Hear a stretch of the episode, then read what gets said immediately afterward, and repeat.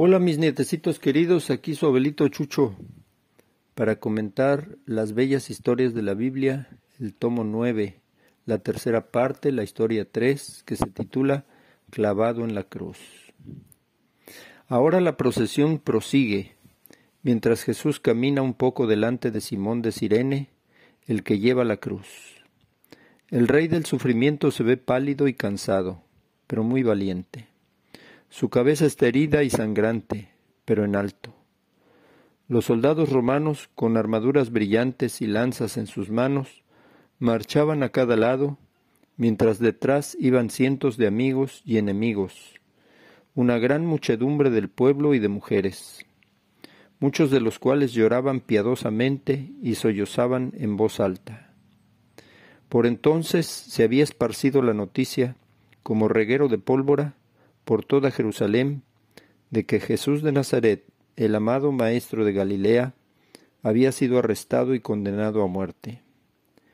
La ciudad entera fue conmovida.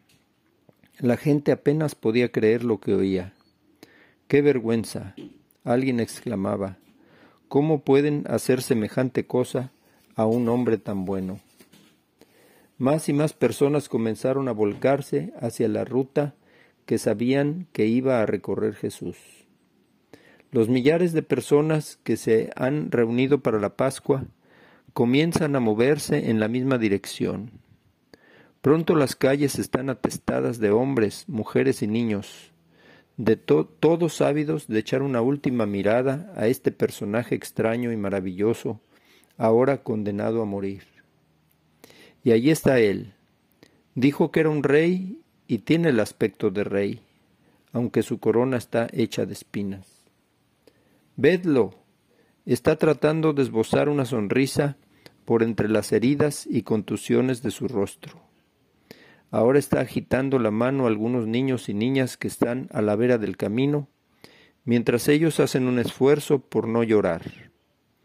Estaban con él en el templo hace algunos días cantando Osana al Hijo de David. Él sabe cuán difícil es para ellos comprender por qué permite que lo crucifiquen. Todo lo que Él puede hacer ahora es dejar que ellos vean que el Hijo de David no es un cobarde. Él puede aceptar lo peor que sus enemigos quieran hacer con Él sin vacilar. ¿No dijo Él el último jueves de noche, en el mundo habéis de tener tribulación, pero confiad, yo he vencido al mundo? Ahora está demostrando que esto es cierto. Puedes verlo en su rostro. Marcha a la muerte como conquistador. Ahora la procesión se ha detenido y también los soldados. Jesús está hablando con calma a un grupo de mujeres que lloraban. Hijas de Jerusalén, les está diciendo, no lloréis por mí, Llorad más bien por vosotras mismas y por vuestros hijos. Bondadosamente les advierte acerca de las cosas terribles que han de sobrevenir a su ciudad como castigo por todos sus pecados. Habla solo unas pocas palabras, pero cuán alentadoras son.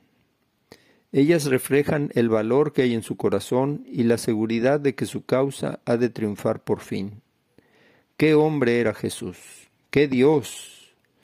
La procesión pasa por las puertas de la ciudad y comienza a ascender el sendero áspero y pedregoso hacia el Calvario, el lugar de la calavera, donde durante siglos habían sido sacrificados los peores criminales por medio de la terrible tortura de la crucifixión. Los soldados están ahora desvistiendo a Jesús y despojándolo de su manto para ponerlo a un lado Mansamente se acuesta sobre la cruz y extiende sus brazos. Un soldado viene con un martillo y un paquete de clavos. Toma una de las manos que tan a menudo se habían extendido sobre los enfermos para sanarlos. Al comenzar a clavarla sobre la cruz, mira a Jesús, preguntándose por qué no exhala ningún grito de dolor. Deja de clavar y escucha. Jesús está diciendo algo es apenas algo más que un susurro. Pero este soldado pagano nunca había oído algo semejante de labios de un criminal moribundo. Padre, perdónalos, porque no saben lo que hacen. Lo propio ocurre cuando coloca el segundo clavo. Padre, perdónalos, porque no saben lo que hacen.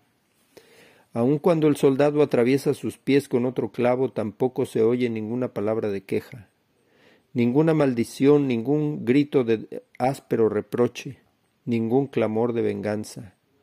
Nada sino el mismo tierno susurro, Padre, perdónalos, porque no saben lo que hacen.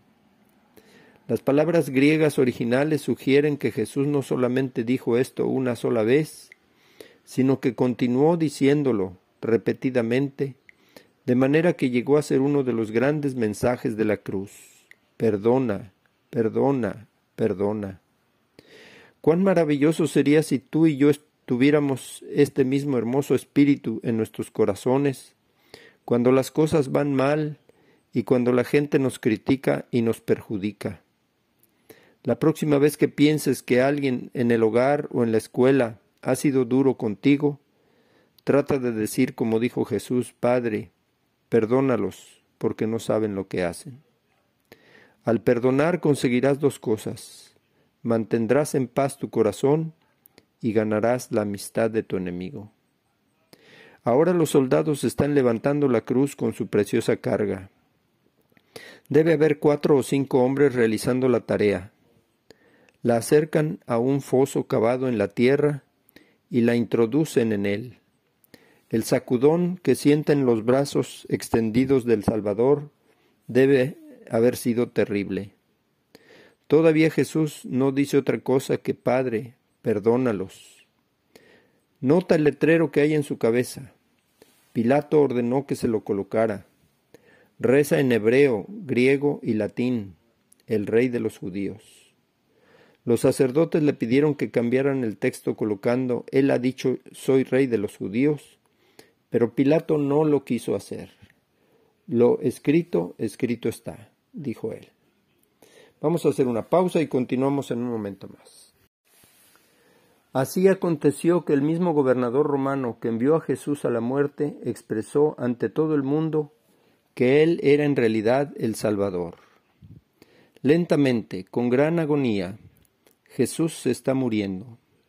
La turba se acerca para presenciar el fin. El pueblo estaba allí mirando. Los soldados vigilan mientras echan suertes sobre sus vestidos. Los sacerdotes observan mientras se regocijan sobre la victoria que creen haber ganado. Las mujeres que lo seguían lo observan llorosas. Las personas a quienes una vez sanó de diversas enfermedades están allí con las cabezas gachas y los corazones doloridos. Los niños también se hallan en la escena. Hay un par de ellos al lado de sus padres que miran la cruz. Lágrimas corren por sus mejillas. Mezclados en la turba hay otros muchachos y niñas que anhelan con todo su corazón poder hacer algo para ayudarlo. Pobre Jesús, puedo oírlos decir. Era tan bueno con nosotros, nos contaba historias tan hermosas. ¿Por qué ¿O por qué tuvo él que morir de esa manera? Nadie contesta. Nadie parece saber.